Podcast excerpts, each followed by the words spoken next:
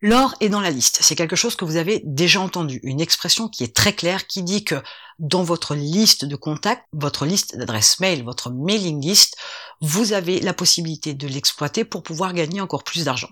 Cependant, si vous ne nettoyez pas votre mailing list, vous n'aurez pas l'opportunité de faire plus. Bien au contraire, cela va vous pénaliser. Alors il va vous falloir mettre quelques actions en place. Ça peut être automatisé ou pas, mais il va vous falloir avoir certaines actions pour pouvoir nettoyer votre liste d'emails, votre mailing list, pour pouvoir mieux vendre et éviter cette pénalisation qui pourrait vous faire perdre énormément d'argent.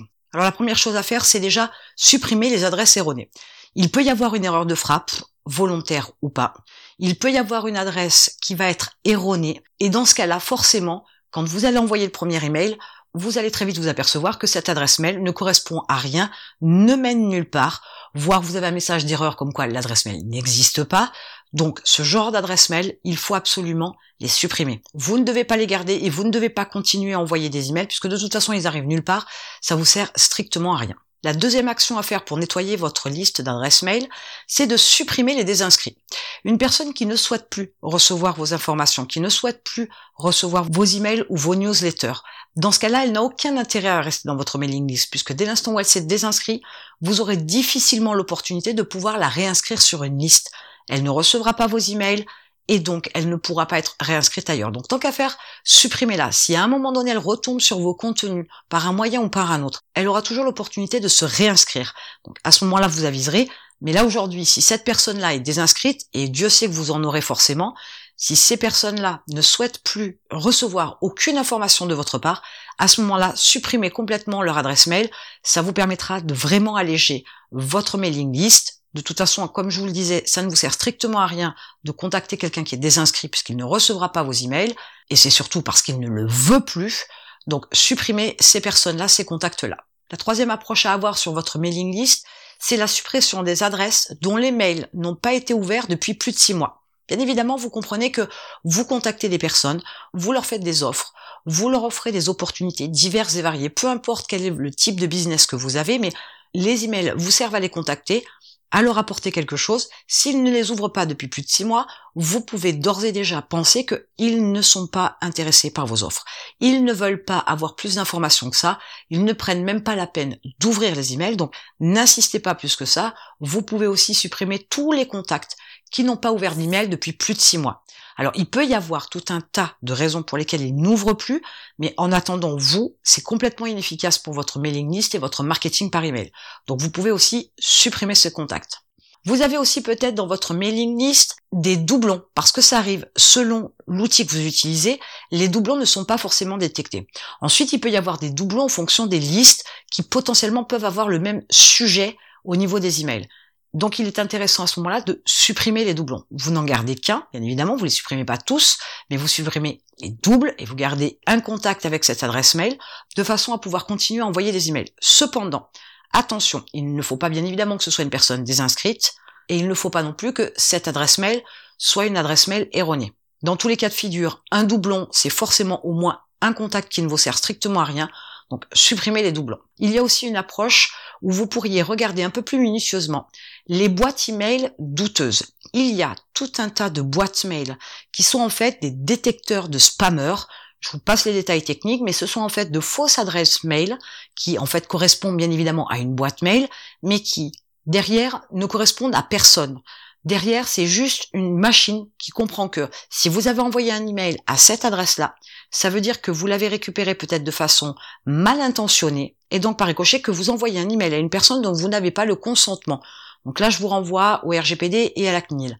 Cependant, si vous avez ce genre de boîte mail, un email ne va pas mettre une grosse alerte. Par contre, plusieurs emails, donc envoyés à la même adresse, à ce genre d'adresse mail douteuse, à ce moment-là, ça peut mettre en alerte le système. Ça peut mettre en alerte votre fournisseur d'accès Internet, ça peut mettre aussi en alerte les filtres anti-spam.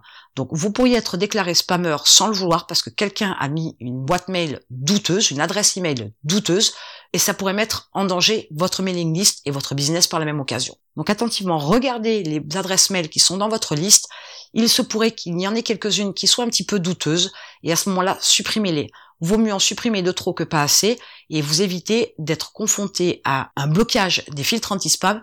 Tout ça pour quelqu'un qui a laissé une information erronée, une adresse mail classée comme douteuse, et dans ce cas-là, c'est vous qui en payez les pots cassés. Donc supprimez-la comme ça, vous êtes tranquille.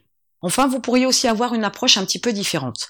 Vous pourriez très bien aussi segmenter les personnes qui n'ont pas ouvert les premiers emails. Pourquoi? Parce qu'il y a beaucoup de gens qui pensent que quand ils s'inscrivent sur votre liste de prospects, d'abonnés, que ce soit par une newsletter ou que ce soit par une page de capture, souvent ils pensent qu'ils vont avoir immédiatement le cadeau ou immédiatement une information sur une page après leur inscription. Donc ils laissent des adresses mail auxquelles ils ne répondent pas. C'est ce qu'on appelle des adresses mail poubelles. À ce moment-là, ils reçoivent tout un tas de pubs sur ces boîtes aux lettres et ils ne les consultent absolument jamais. Donc si vous avez des contacts qui n'ont pas ouvert ne serait-ce que le premier email que vous leur envoyez, histoire de bien confirmer que l'adresse mail qu'ils ont laissée, elle est juste, elle n'est pas erronée, et qu'il y a bien quelqu'un au bout du fil, entre guillemets, à ce moment-là, faites une segmentation de ces emails-là. Faites une segmentation, une liste à part avec ces contacts-là. Parce que vous allez pouvoir vérifier très rapidement si effectivement il y a quelqu'un de l'autre côté ou pas. Si effectivement c'est une vraie boîte mail avec une vraie personne de l'autre côté qui va ouvrir les emails et qui va cliquer. Si ce n'est pas le cas, vous pouvez d'ores et déjà penser aussi que ce sont des boîtes mail qui n'ont aucun intérêt. Si elles n'ont aucun intérêt pour vous, c'est donc un contact inutile. Ce n'est ni un prospect, ni un futur client et éventuellement moins encore un abonné. Donc en mettant déjà dans un segment ces personnes-là, ces contacts-là, vous allez aussi faire un tri très rapidement. Ça veut dire que vous allez éviter aussi de leur envoyer des emails pendant six mois pour être sûr qu'il y a quelqu'un au bout du fil. Ça ne sert strictement à rien. Alors nettoyer sa mailing list est quelque chose que vous devez faire très régulièrement. Selon l'outil que vous utilisez, vous avez la possibilité d'automatiser tout ça. Mais il est toujours préférable d'aller jeter un œil personnellement parce qu'il y a des choses qu'on voit qu'on ne peut pas toujours automatiser ou que l'outil ne détecte pas forcément et que seul votre œil peut voir et donc rectifier. Donc il est important de le faire très régulièrement. Vous devez aussi penser que une liste d'adresses mail, une mailing list qui est propre où les contacts qui sont inintéressants pour vous n'existent plus. Forcément, ben, par ricochet, mathématiquement, vous allez augmenter vos taux d'ouverture, vos taux de clics, parce que vous avez supprimé tout ce qui n'était pas bon, toutes les personnes qui n'avaient aucun intérêt pour vos emails. Donc ça va permettre aussi de voir vraiment l'intérêt de votre audience concernant les newsletters et les mails que vous envoyez. Première des choses. Deuxième chose, bien évidemment, vous aurez un taux de délivrabilité de vos mails qui sera beaucoup plus intéressant. Dès l'instant où toutes ces adresses mail erronées, les désinscrits, les doublons, les adresses douteuses, etc., vous allez aussi avoir une délivrabilité qui va s'améliorer. Parce que les intermédiaires sur le processus d'envoi des emails de votre boîte mail à vos destinataires jugent aussi qu'il y a une meilleure qualité dans vos messages puisque il y a plus d'ouverture, voire il y a plus de clics.